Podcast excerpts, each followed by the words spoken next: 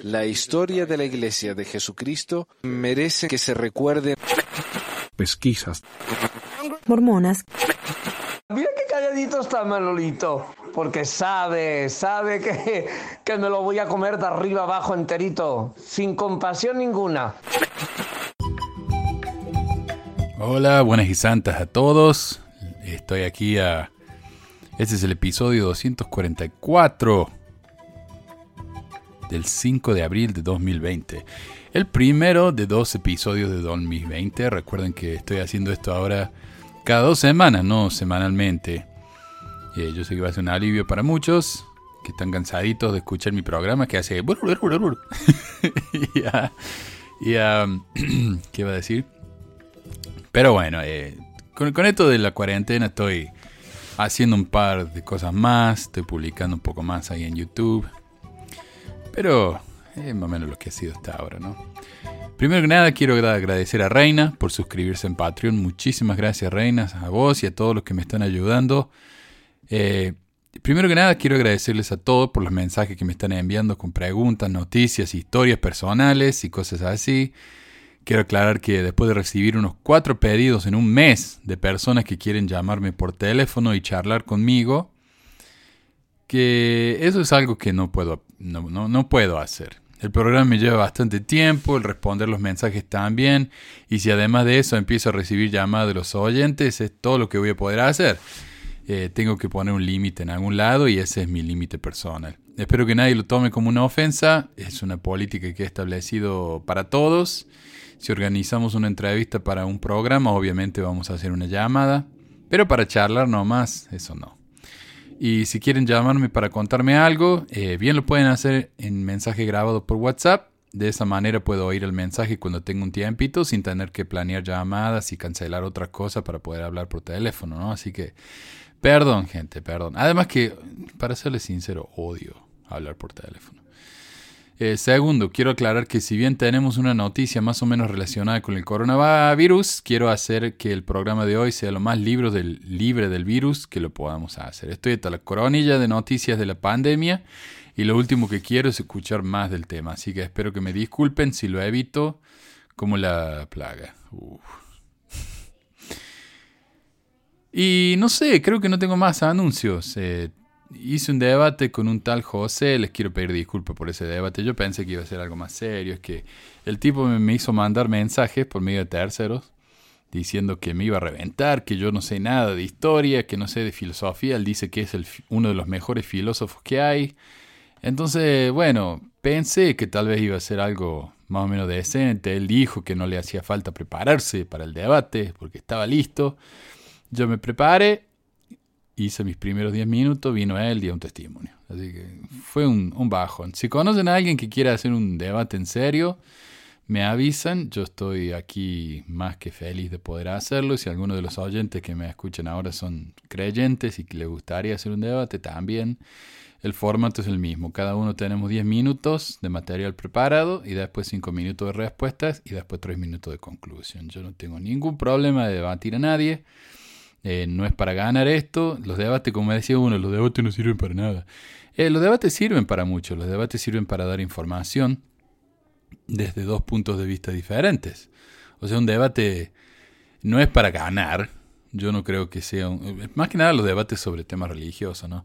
Aunque lo mío no va a ser doctrinal. Un debate es para proponer dos puntos de vista diferentes y poder responder a las críticas del, del lado opuesto de una manera de tiempo real. Eh, como digo, esto no va a convencer a nadie, pero los que escuchan eh, pueden entonces tener dos puntos de vista diferentes y tomar una decisión sobre lo que van a hacer con su vida de una manera un poco más educada. Así que si conocen a alguien, yo no tengo ningún problema.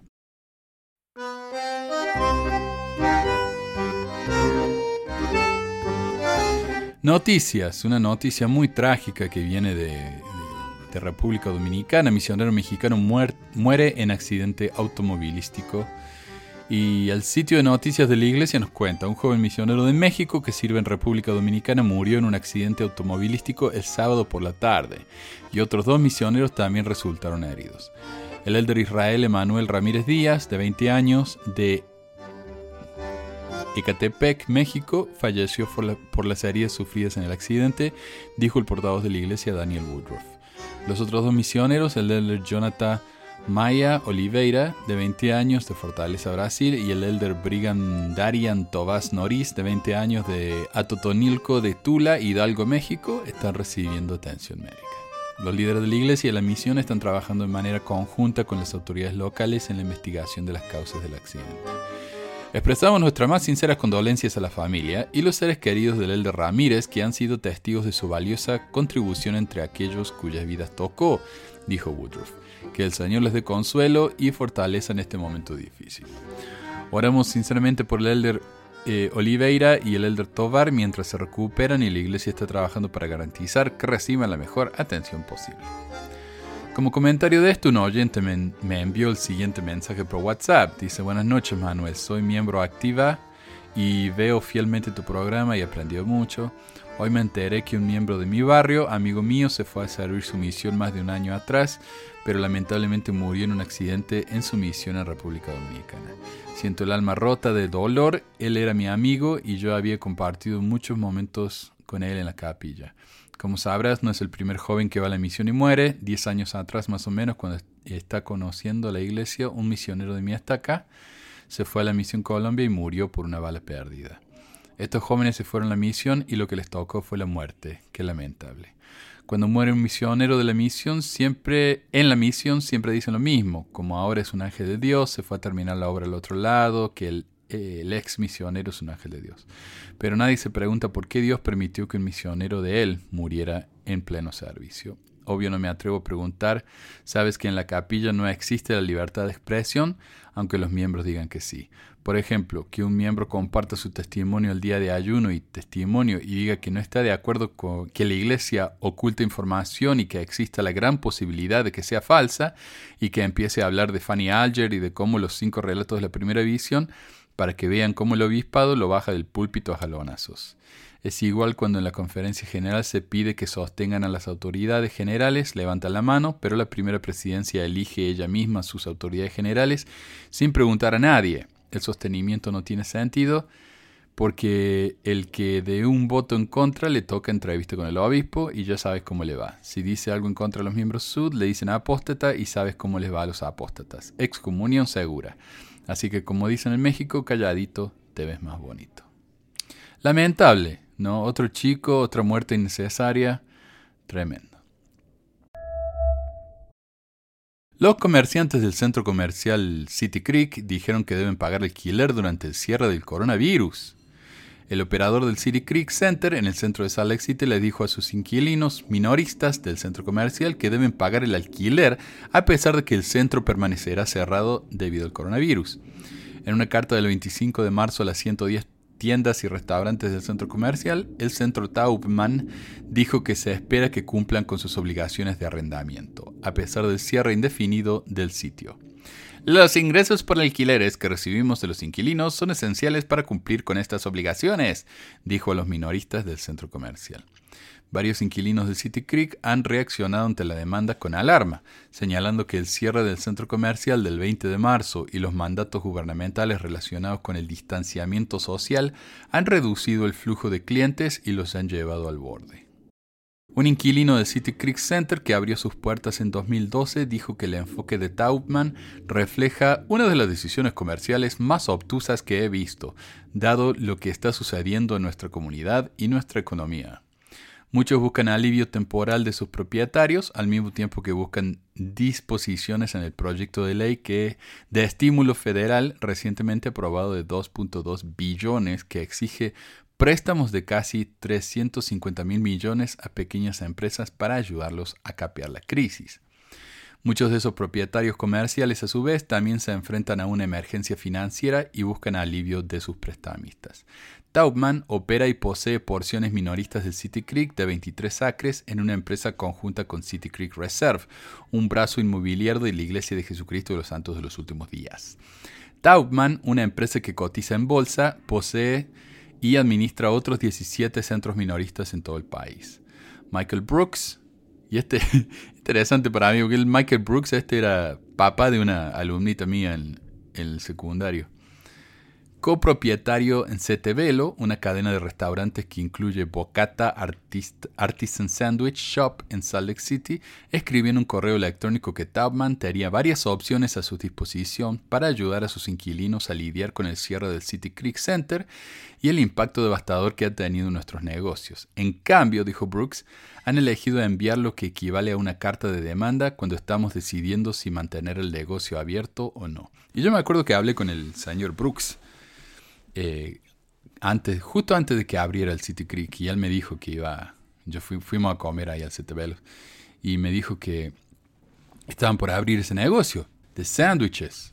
Y, y me dijo, yo no sé si vamos a hacer algo de dinero porque el alquiler es tan caro, pero al menos voy a tener sándwiches ricos para comer, me dijo. Y ahora ya ni eso. La carta de Tauman también alienta a los inquilinos minoristas a presentar reclamos de interrupción de negocios con sus aseguranzas para, para ayudarlos a completarlos. Claro, necesitan ayuda, hablen con el seguro. Nosotros no. Pero muchas pequeñas empresas de Utah han descubierto que sus pólizas de seguro tienen cláusulas que eximen la cobertura de interrupción de negocios en una pandemia, así que están fritos. En conclusión, a pesar de que la iglesia afirmó que el City Creek fue un negocio erigido nada más que para ayudar a embellecer a la ciudad, y que no era un negocio, ha permitido que un socio minorista decida seguir cobrando el alquiler a sus inquilinos, negándoles la oportunidad de hacer el dinero necesario para pagar ese alquiler, actuando efectivamente como un negocio nada más. Por ejemplo, un artículo de Fair Mormon dice, el centro comercial City Creek no se hizo para ganar dinero, aunque hasta ahora ha resultado ser un beneficio adicional maravilloso. Sí, tan maravilloso que tuvieron que ayudarle con 500 millones de dólares que sacaron de la, de la reserva esa de 100 mil millones que tienen. Esa reserva no fue, no fue usada para ayudar a nadie más que al centro comercial de la iglesia. Y a la compañía de seguro, pero ese ya se cerró. Sino para crear un lugar que atraiga a la gente al centro de Salt Lake City. Los líderes de la iglesia estaban muy preocupados de que el centro de Salt Lake estaba muriendo lentamente. Las tiendas estaban cerrando y el centro de la ciudad eh, se iba arruinando y volviéndose poco atractivo. Los líderes de la iglesia no querían que la manzana del templo y otros edificios de la iglesia estuvieran rodeados de bloques deteriorados a los que pocas personas iban. Por lo tanto, sintieron que valía la pena la inversión para construir algo hermoso y productivo que atraería a otros negociantes, restaurantes, etc., y mantendría vibrantes a las cuadras que rodean a la manzana del templo. Sin embargo, la iglesia ha permitido que su centro comercial, no construido para ganar dinero, apriete a sus inquilinos de una manera injusta, ya que muchos de esos negocios necesitan mantener sus puertas abiertas para pagar el alquiler que el mall de la iglesia les demanda. Muchísimos otros arrendadores en todo el país, quienes no tienen 100 mil millones de dólares en el banco, les está permitiendo a sus inquilinos a que no paguen el alquiler durante la pandemia, como para poder ayudarlos a sobrevivir la crisis. Pero no la iglesia, no señor. A ellos hay que pagarles o chao. Pero claro, no es un negocio.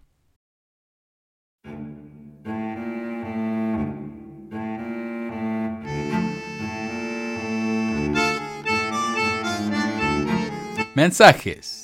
A este mensaje lo intitulé La cobardía fatal de José Smith. Carlos me hizo la siguiente pregunta en YouTube. ¿Qué tal Manuel? Te envío un saludo cordial y me surgió una duda al ver el video. El día del martirio también mataron a Hiram Smith. ¿Sabes si estaba planeado darle muerte? No sé, pero creo que si José Smith se hubiera entregado realmente como cordero, solo a él lo hubieran ejecutado, y por su disposición de defensa al populacho, también mató a H. Smith al asesinar a Hiram Smith. Al, eh, al, asesinarlo sin saber, ya que dispararon a la puerta y después perdonaron a Tyler. Esto me parece un excelente punto. Primero que nada, José no se quiso entregar a la ley después de que quemó la imprenta del Nabu Expositor y se hizo el pedido de arresto. Solo después de que Emma le escribió y le rogó que por favor regresara y que se entregara, José lo hizo a regañadientes y, haciéndole, y haciéndose la víctima, afirmando, si mi vida no es de ningún valor para mis amigos, no es de ningún valor para mí. Hiram, regresemos. Luego de eso, fue a la cárcel para ser protegido hasta el día del juicio, pero el populacho, enfurecido con los intentos de apoderarse del gobierno por parte de Smith y de los líderes mormones, fueron a la cárcel y lo mataron. Un poco antes de irme de la iglesia se hizo muy popular una narrativa de esta historia en la que José fue a la ventana, no para tratar de escapar, sino para presentarse como mártir, para que lo asesinaran y así salvar al resto de los prisioneros. Pero la verdad es que José tenía una pistola en la cárcel y con esa pistola le disparó e hirió a tres de los atacantes. A consecuencia del acto desesperado de José, el populacho empezó a disparar locadamente, matando no solamente a José, sino también a Hiram, quien hubiera eh, salido completamente sin daño si José hubiera hecho lo que debía haber hecho como un verdadero cordero, presentándose para el matadero. Por lo tanto, la conclusión de Carlos de que fue culpa del egoísmo de José que su hermano hubiera muerto y que Tyler hubiera sido herido es absolutamente correcta. A este lo llamo la supuesta profecía de Young. Rodrigo me envió un mensaje por WhatsApp diciéndome que luego de que los misioneros hubieran sido enviados a la casa por lo del coronavirus, los mormones empezaron a compartir un meme con una eh, supuesta profecía de Brigham Young que dice, cuando los élderes hayan cesado de dar su testimonio y el Señor les diga, vuélvanse a casa, yo predicaré ahora mis propios sermones a las naciones de la tierra. Y termina así. Como se habrán dado cuenta, no es una idea completa, sino un fragmento. Y no es casualidad ni accidente. Buscando más información sobre esta cita, me di con este foro en inglés, el que está usando a esta cita de la misma manera, como si fuera una profecía dada por Young sobre el corona. Los comentaristas del foro agregan, uno que se llama Trucker, dice, la iglesia se canceló en todo el mundo. Muchos misioneros se fueron a sus casas. A muchos de los misioneros restantes se les dijo que no salieran del departamento. No me sorprendería si la iglesia no está planeando enviar a todos los misioneros a casa, mientras todavía pueden obtener vuelos. Si todos los misioneros son enviados a casa, eso coincidiría con lo que Brigham Young dijo. wow. Dursan dice, Sí, estamos sorprendentemente cerca de eso, tal como están las cosas. Y bueno, y por supuesto no podía faltar el loco conspiranoico. James C.M. dice, los problemas con esto son los siguientes, que yo sepa, no se retira a todos los misioneros para dar paso a la predicación del Señor por los desastres, algunos se retiran para evitar enfermarse. Esta enfermedad no es un flagelo terrible que está superando al mundo. La mayor parte de esto es publicidad y oportunismo político y mediático. Entonces, claro, eh, la enfermedad no es, no es gran cosa, es todo pura publicidad de los globalistas para arruinar a Trump. Mientras que uno que se llama Thinker le respondió, Buen punto, James. Demasiado obviamente orquestado. Para lograr el gobierno mundial es necesario eliminar de las mentes de los hombres su individualismo, lealtad a las tradiciones familiares, patriotismo nacional y dogmas religiosos. Tendrá que haber un alto al fuego piadoso, una tregua temporal donde se honrarán los reclamos exclusivos eh, de cada religión, pero se ejercerá una neutralidad acordada en términos de proselitismo, condena, asesinato o dominación. No se tolerarán en la zona de regiones unidas. Claro, todo, viste, el coronavirus es un arma mundial para destruir la libertad de la gente. Y uno me puso la semana pasada cuando estaba hablando del corona y de las conspiraciones estúpidas que está compartiendo la gente. No me gusta cuando hablas de política, le, le, y yo no sé, me parece a mí que eh, hablar de miedos infundados ahora es política. Y bueno. Pero mi comentario favorito, uno que se llama Art Vandelay, que es el nombre de George Constanza, ¿no? En, en Seinfeld. Solo una experiencia rápida de hoy. Estaba viendo las noticias esta tarde. hablaron sobre los cambios que se estaban haciendo en el templo y miré hacia arriba cuando mostraron una foto del presidente Nelson. El espíritu absolutamente inundó toda mi alma con el conocimiento de que Él es el profeta del Señor. Fue completamente inesperado, porque realmente ni siquiera estaba prestando atención a las noticias. Estaba mirando el teléfono, buscando autos en los clasificados.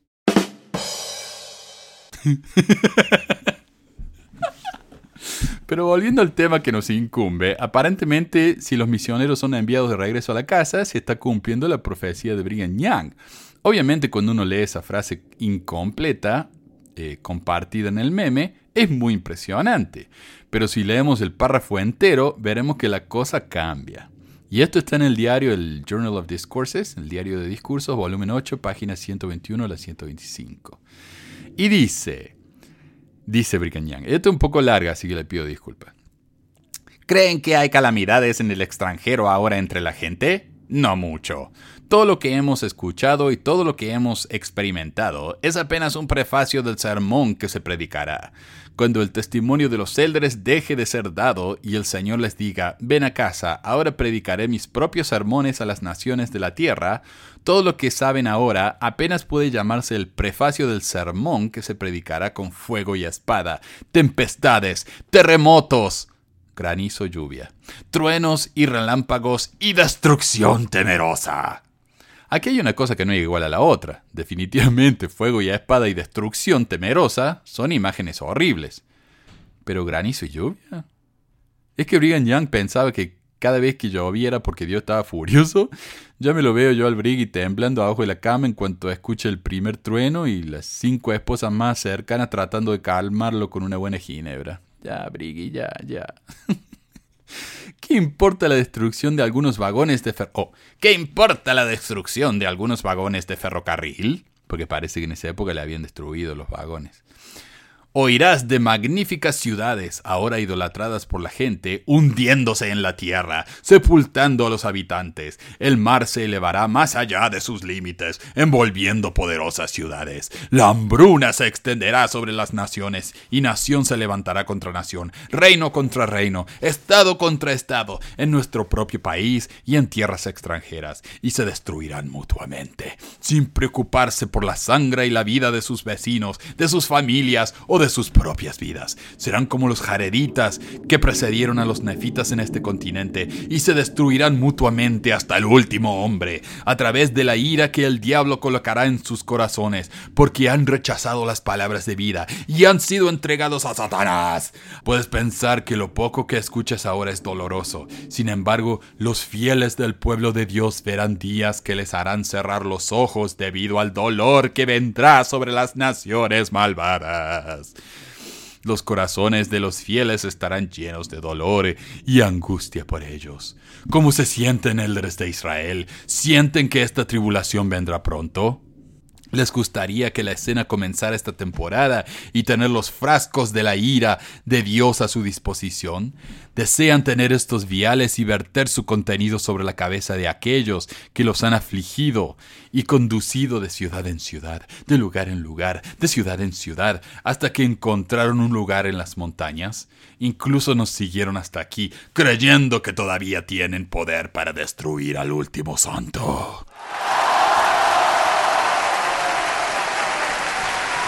O sea, Brigham Young no estaba profetizando una pandemia mundial que iba a hacer que los misioneros tuvieran que regresar a su casa.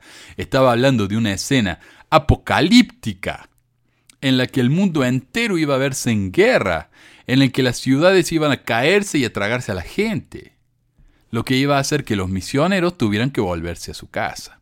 En otras palabras, nada que ver. Así que la próxima vez que vean a alguien compartiendo este meme, refiéranlos al discurso completo y díganle que dejen de elegir las partes que más les gustan y que más les convienen. Porque no dicen lo que ellos creen que dicen. Tengo un tema del día y esto iba a empezar como un mensaje nomás, pero se me alargó porque me gustó. Los negros y el sacerdocio, un origen de la doctrina le puse. Hace un par de programas atrás, Rodrigo dejó un mensaje hablando de la maldición del sacerdocio, explicando la diferencia entre Canaán y Cam y todo eso. Les recomiendo que lo escuchen porque es interesante. Como respuesta, Edu me dejó el siguiente mensaje en YouTube. En la doctrina mormona, el suceso es que después del diluvio, Noé ofrece un sacrificio, planta una viña y se emborracha. Entonces Cam ve la desnudez de su padre, Sem y Jafet ayudan a Noé. Entonces Noé, al saber lo que hizo Cam, maldice a Canaán. Canaán era el hijo de Cam. Le dice, siervo de siervo serás a tus hermanos. Ahí yace el, Ahí parte el yugo de esclavitud para los descendientes de Canaán y la supuesta negación del sacerdocio. Los mormones no se apoyan tanto en el relato de Génesis, sino que en los versículos de Abraham, donde Abraham dice que los egipcios estaban privados del sacerdocio por ser del linaje de Cam. Esa es la escritura principal, los demás son versículos secundarios. La contradicción que yo encuentro es que los mormones de la época del psicópata José Smith no tenían problema en bautizar y ordenar a egipcios, aunque no se dio el caso, pero sí le negaban el sacerdocio a los hombres de color, siendo que ambas líneas humanas supuestamente descendían de Ham. Sí, pero los egipcios son negros, o sea, son africanos. Eh, dice él, es decir, si por ejemplo Orson Hyde hubiera hecho colonias mormones en Egipto con personas de piel blanca, no hubiera tenido inconveniente de dar el sacerdocio a los egipcios blancos, pero no hubiera ordenado el sacerdocio a hombres de piel negra. Sí, eh, correcto. Y dice, bueno, eh, se entiende la contradicción, como dice él, entre los hebreos antiguos referirse a conocer la desnudez puede referirse a una relación sexual, en algunos casos, en otros no depende del contexto. En el caso del relato de Noé, para la doctrina mormona, que Cam haya conocido la desnudez de Noé, en ese caso específico no se refería a tener una relación homosexual con su padre o una relación incestuosa con su madre, sino que se refería a ver los sumamente sagrados garments del templo. Claro, para los mormones, ¿no? Eh, Canaán no estaba presente cuando Cam vio la desnudez de Noé. En todo caso, Rodrigo, lo mejor es que limpies tu mente de todo lo que es asquerosa doctrina mormona, sin duda es lo más sano. Eh, yo tampoco pienso que Cam, yo, no concuerdo con la conclusión de que Cam hubiera tenido relaciones con alguien, eh, pero entiendo y acepto eh, que Rodrigo haya entendido eso, ¿no? Porque realmente entendamos lo que pasó. Cam vio a su papá desnudo. Por eso nomás, Noé se enojó tanto que lo maldijo por generación tras generación por miles de años. Porque lo vio desnudo. A la flauta, ¿eh? O sea, es mucho. Es un castigo muy exagerado. Entonces tiene que haber algo más. Eso no puede haber sido todo. Tiene que haber algo más. Entonces acá es donde Rodrigo dice, Rodrigo dice, sí, pero miren, usa la palabra conocer. Y en la Biblia, como él correctamente nos dice, la palabra conocer significa tener relaciones sexuales. Yo absolutamente acepto lo que él está diciendo. Tiene que haber algo más. No creo que haya sido la relación sexual. Eh, no me parece que haya sido eso. Pero sí hubo algo más. Ahora, de casualidad, hace un par de semanas terminé de leer el clásico Los mitos hebreos, el libro de Génesis de Robert Greaves y Rafael Patay, el que dice lo siguiente sobre el relato de Abraham. Primero nos narra la historia. Noé, el primer hombre que plantó una viña, hizo vino de sus uvas. Lo bebió, se embriagó y descubrió sus partes secretas. Descubrió en el sentido de que las mostró, ¿no? Se sacó la cubierta.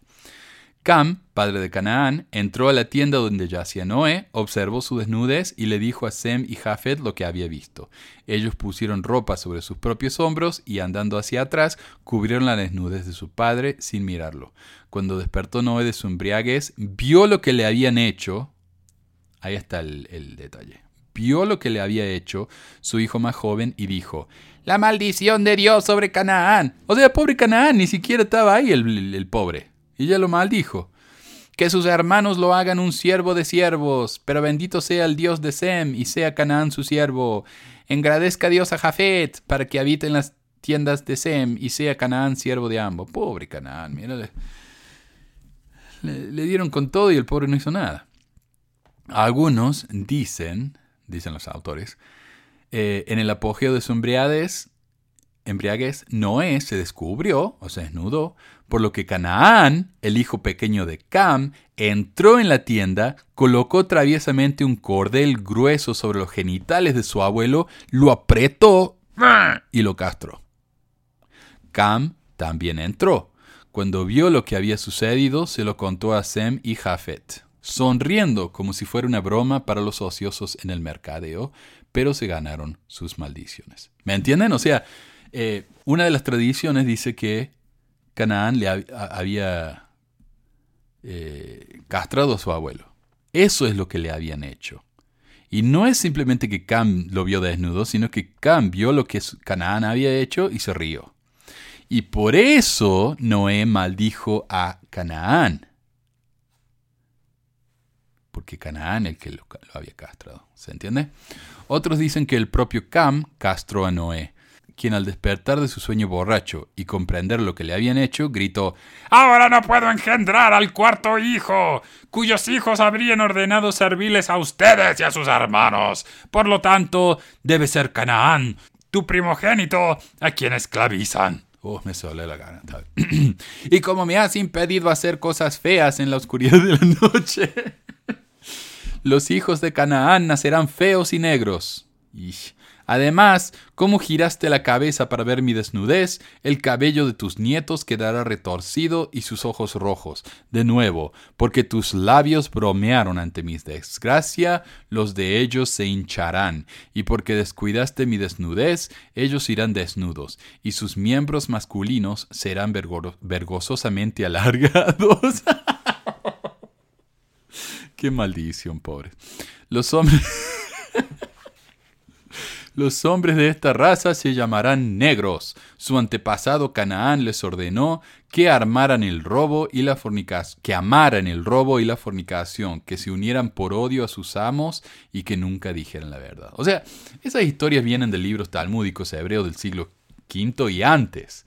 Eh, como nos explican los autores del libro, esta es la versión original que luego fue editada y puesta en el Génesis, en el Pentateuco. Pero antes de la versión del Pentateuco existía esta versión, en la que Noé fue castrado. Ahora, ya en esa época el racismo contra los negros era claramente asqueroso. Los autores del libro entonces hacen las siguientes notas editoriales. La versión de Génesis de este mito ha sido descuidadamente editada.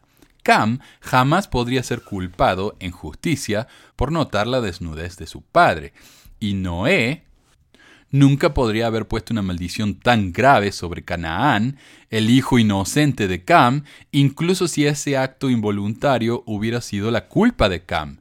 El texto, y Noé se despertó de su vino y supo lo que su hijo menor le había hecho, señala un hueco en la narración, plausiblemente lleno por el relato Midrash de su castración. La maldición de Noé muestra que el pecado era el pequeño Canaán, la maldición de Noé muestra que el pecador era el pequeño Canaán, no Cam. Cuando el texto bíblico dice Cam, padre de, es claramente una inserción editorial. Pero entonces, ¿por qué hacer este cambio en el documento original? ¿Por qué maldecir a Canaán por algo que no hizo? ¿Y por qué los rabíes Midrash del siglo V agregaron lo, agregaron lo de la castración? Los autores aclaran. Se dice que el mito justifica la esclavitud hebrea de los cananeos. En un pasaje Midrash se les añadió la sodomía de los crímenes de Cam. Una larga lista de delitos sexuales cananeos se encuentran en Levítico 18 y los temas del rey Roboam son reprochados en 1 Reyes 14:24 por practicar todas las abominaciones de las naciones que el Señor expulsó ante los hijos de Israel la modestia sexual de los hebreos de Sem se enfatizan en este midrash, y la bendición de Dios se extendió a todos los hijos de Jafet que ahora se han unido a ellos.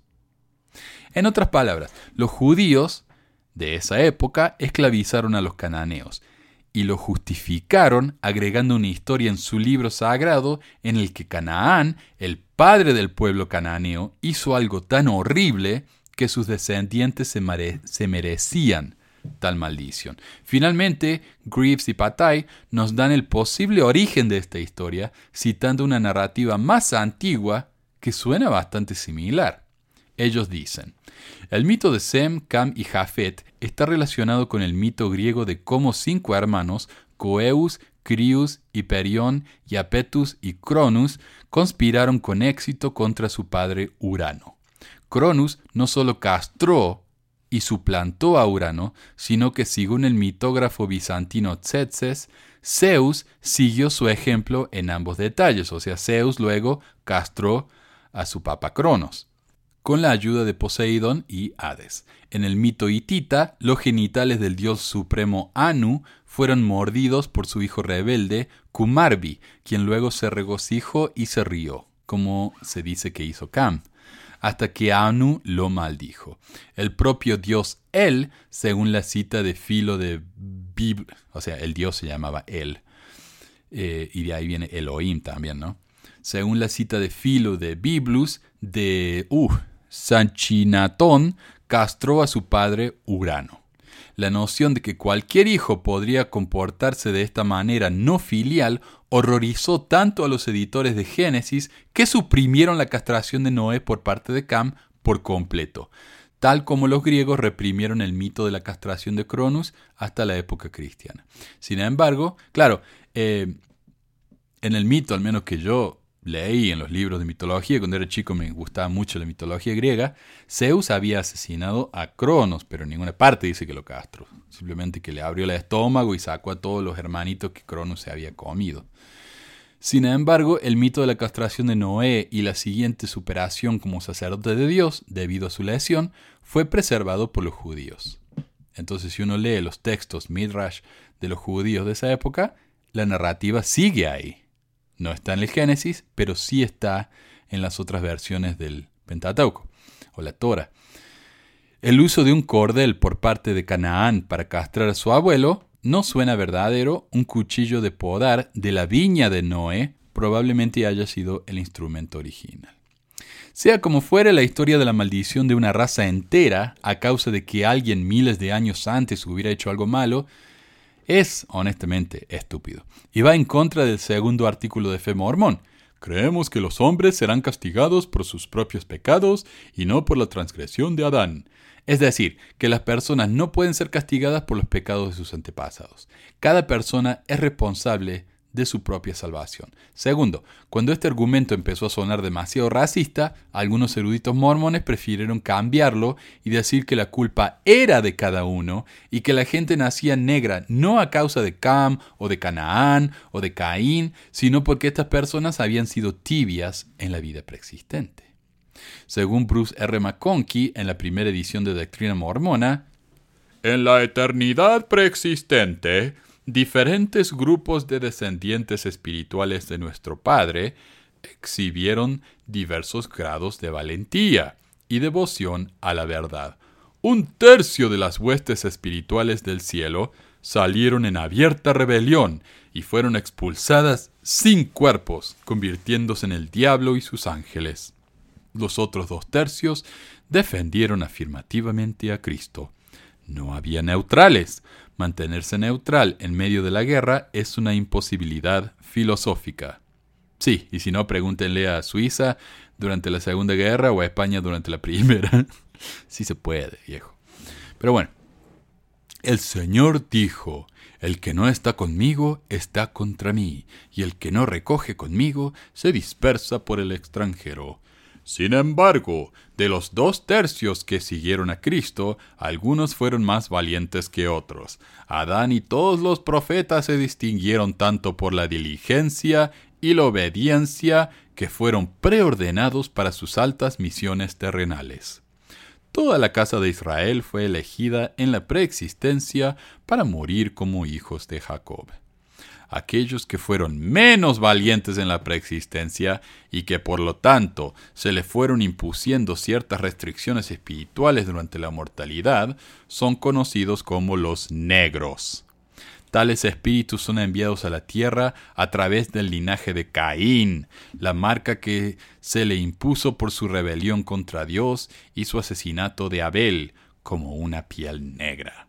El hijo de Noé, Cam, se casó con Egiptus, preservando así el linaje negro a través del diluvio. Y por lo que yo entiendo, Egiptus es hija de Caín, algo así, ¿no? Entonces, Cam se casó con la hija de Caín, preservando la raza negra. A los negros en esta vida se les niega el sacerdocio. Bajo ninguna circunstancia pueden tener esta delegación de autoridad del poderoso. El mensaje del Evangelio de Salvación no se les lleva a ellos de manera afirmativa. Aunque a veces los negros buscan la verdad, se unen a la iglesia y se convierten en justos herederos vivos del reino celestial. El presidente Brigham Young y otros han enseñado que en la eternidad futura, me encanta eso, eternidad futura, como si existiera tal cosa. Eh, los negros dignos, es como decir el comienzo del infinito. E infinito, flaco, no tiene comienzo. Entonces la eternidad no tiene futuro. Bueno, ya está. Los negros dignos y calificados recibirán el sacerdocio y todas las bendiciones del Evangelio disponibles para cualquier hombre. Y esto, y acá cita el libro Way to Perfection. Y el libro Way to Perfection fue escrito por el profeta Joseph Fielding Smith, o futuro profeta. Por lo que esto no era solo la opinión de McConkie. ¿Ya? Para los mormones que dicen, bueno, era la opinión de él. No, esta era la opinión que él copió del profeta. Curiosamente, y creo que Joseph Fielding Smith era el suegro de McConkie, ¿no? Curiosamente, cuando fui al sitio de Desert Book para buscar ese libro, no aparece por ninguna parte. Está desaparecido. Por suerte todavía se puede comprar en Amazon por 3 dólares si es que a alguien le interesa ese tipo de cosas.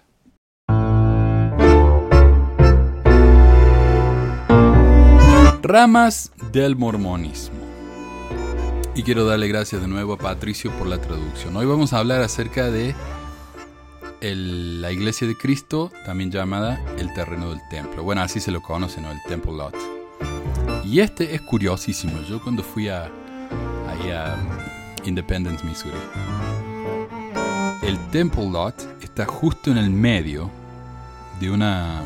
Es como... Es muy interesante eso. Tengo que poner la foto que saqué. En esa época no hice video, pero... Y no voy a volver, creo.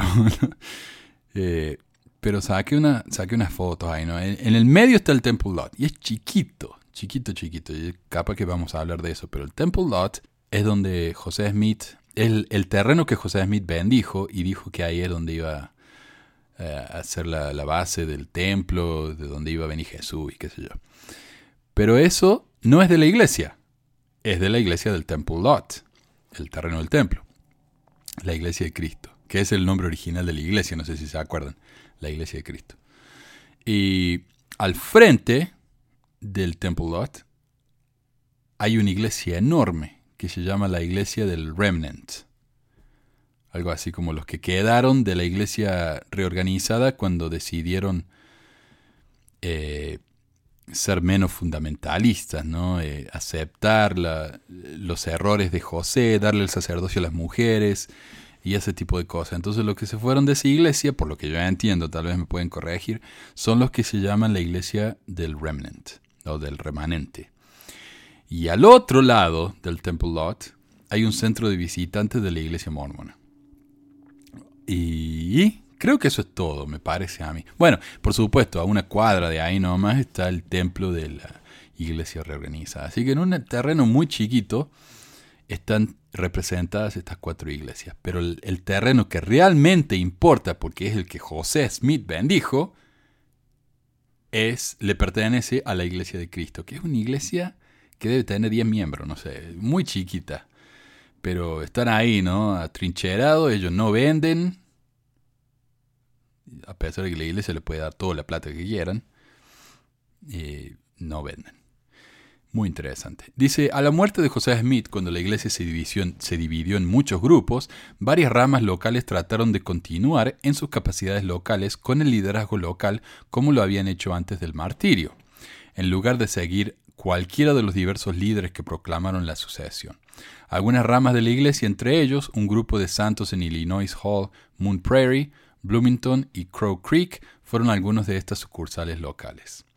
En el otoño de 1857, esos santos de Illinois enviaron a dos representantes, Granville Hendrick y Jedediah Owens, para reunirse con otro grupo de los santos en Wisconsin. Estos santos de Wisconsin consistían principalmente de seguidores insatisfechos de James Strang y William Smith. William Smith era el hermano de José, que había sido extranjita, después se hizo reorganizadaita, no sé.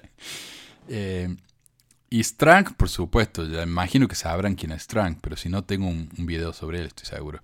Eh, él también recibió planchas, recibió su primera visión, lo mismo que José. Y Martin Harris testificó de las planchas de Strang. ¿no? Algunos años antes de que formaran lo que se conoció como la nueva organización de la Iglesia de Jesucristo de los Santos de los Últimos Días e introdujo formalmente la doctrina de la sucesión lineal del sacerdocio, en donde se hizo un llamado para que José Smith III se adelantara y asumir su posición como líder de la Iglesia. En Illinois, los santos no pudieron aceptar esa acción y finalmente en 1863, Granville Hendrick fue ordenado presidente del sumo sacerdocio bajo el mandato de manos de John E. Page.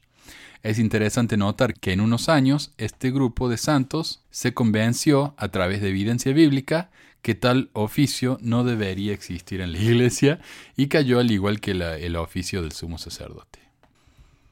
Y yo sé que durante la época de José varios miembros que eran fieles y que se mantuvieron con él para siempre, Igual, ellos nunca aceptaron la división del sacerdocio. Ellos dijeron, eso del sacerdocio menor y el sacerdocio mayor, Melquisedec, esas son cosas del diablo, decían ellos. Realmente no lo podían aceptar.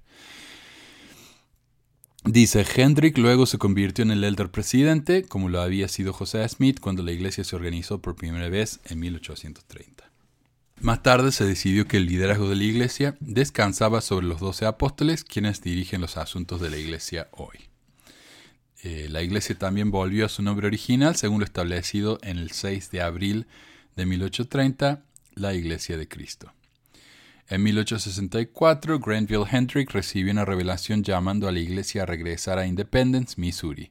Para 1867 se habían establecido en esa ciudad y dos años después compraron el primer terreno de lo que José Smith había designado como el solar del templo en 1830. A través de los años, la Iglesia ha sufrido su parte justa de controversia y conflicto desde dentro, pero ha sido capaz para mantener la estabilidad y soportar la prueba del tiempo. La Iglesia de Cristo so sostiene que no son una facción, sino un remanente de la Iglesia de 1830, con el mismo nombre, enseñando la misma doctrina, creyendo las mismas verdades, practicando las mismas virtudes, sosteniendo las revelaciones tal como fueron dadas originalmente y disfrutando el mismo espíritu. La iglesia asume tener unos 3.000 miembros. Bueno, cuando se escribe este libro, este libro se escribe como los 70 me parece a mí. Hoy en día, ah, mira, hoy en día sí tienen 7.310 miembros. Bastante, ¿no? Bastante para una rama tan chiquita de la iglesia.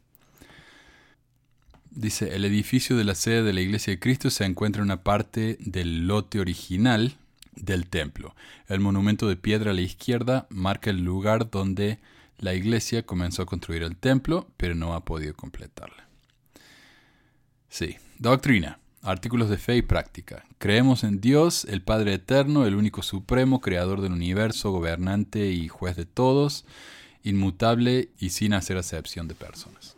Creemos en Jesucristo, el único Dios, Hijo de Dios, la manifestación de Dios en carne, que vivió y sufrió y murió por toda la humanidad, a quien poseemos como nuestro único líder, testigo y comandante. Creemos en el Espíritu Santo, el Espíritu de la verdad, el Consolador que busca todas las cosas profundas de Dios, trae a nuestra mente cosas pasadas, revela cosas por venir y es el medio por que recibimos la revelación de Jesucristo. Creemos que los hombres serán castigados por sus propios pecados y no por la transgresión de Adán, y eso como consecuencia de la expiación de Cristo. Y cita Moroni, Moroni 8, 25, 26.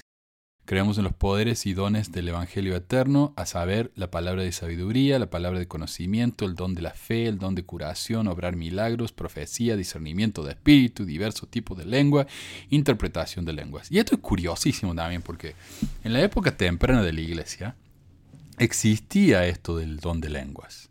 Después se fue yendo, desapareciendo cuando se convirtió en algo más típico de los evangelistas, ¿no? Pero eh, si esto era, era algo que era muy típico de la iglesia, el don de lenguas.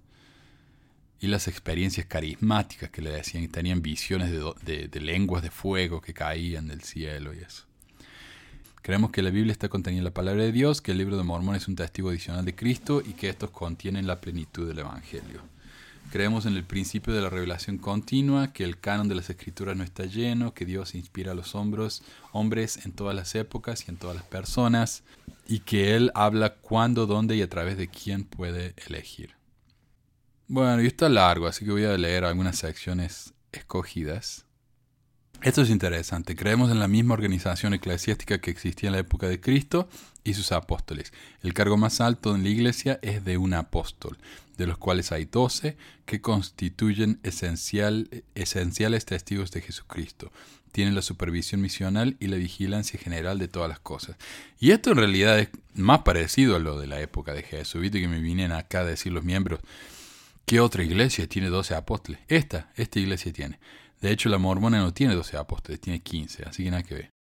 Este también es interesante. Dice, creemos que todos los hombres son mayordomos bajo Dios y responden a Él no solo por la distribución de la riqueza acumulada, sino por la forma en que se asegura dicha riqueza.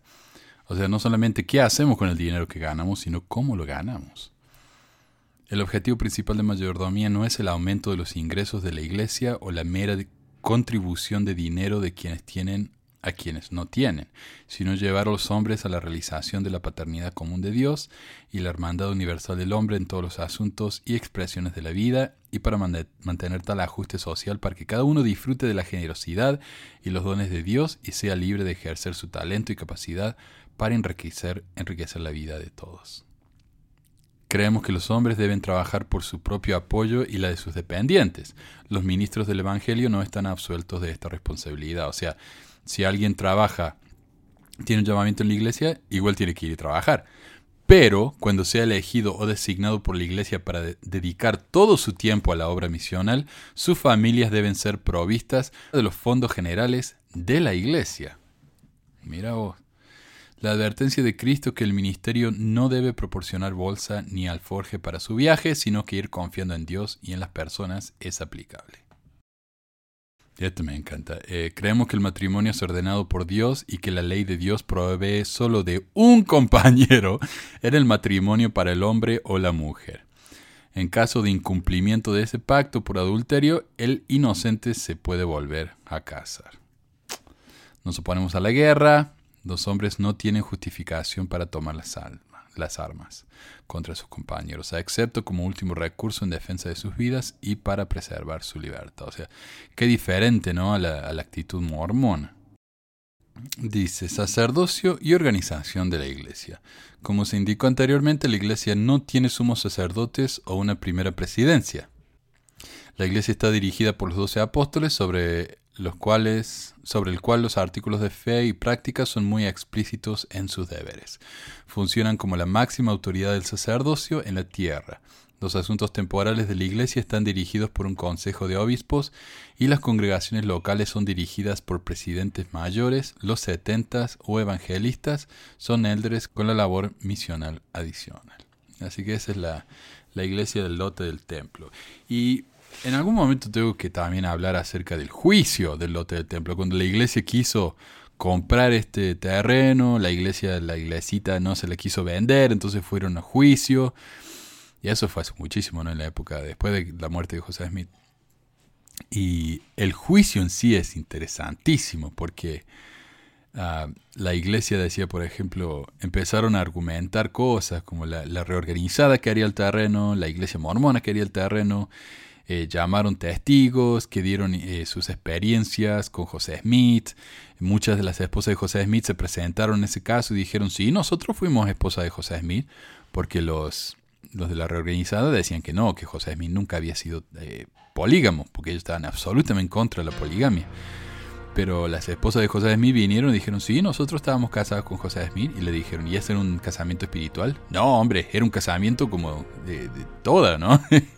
Era un casamiento en serio, eh, queriendo decir que había pasado de todo.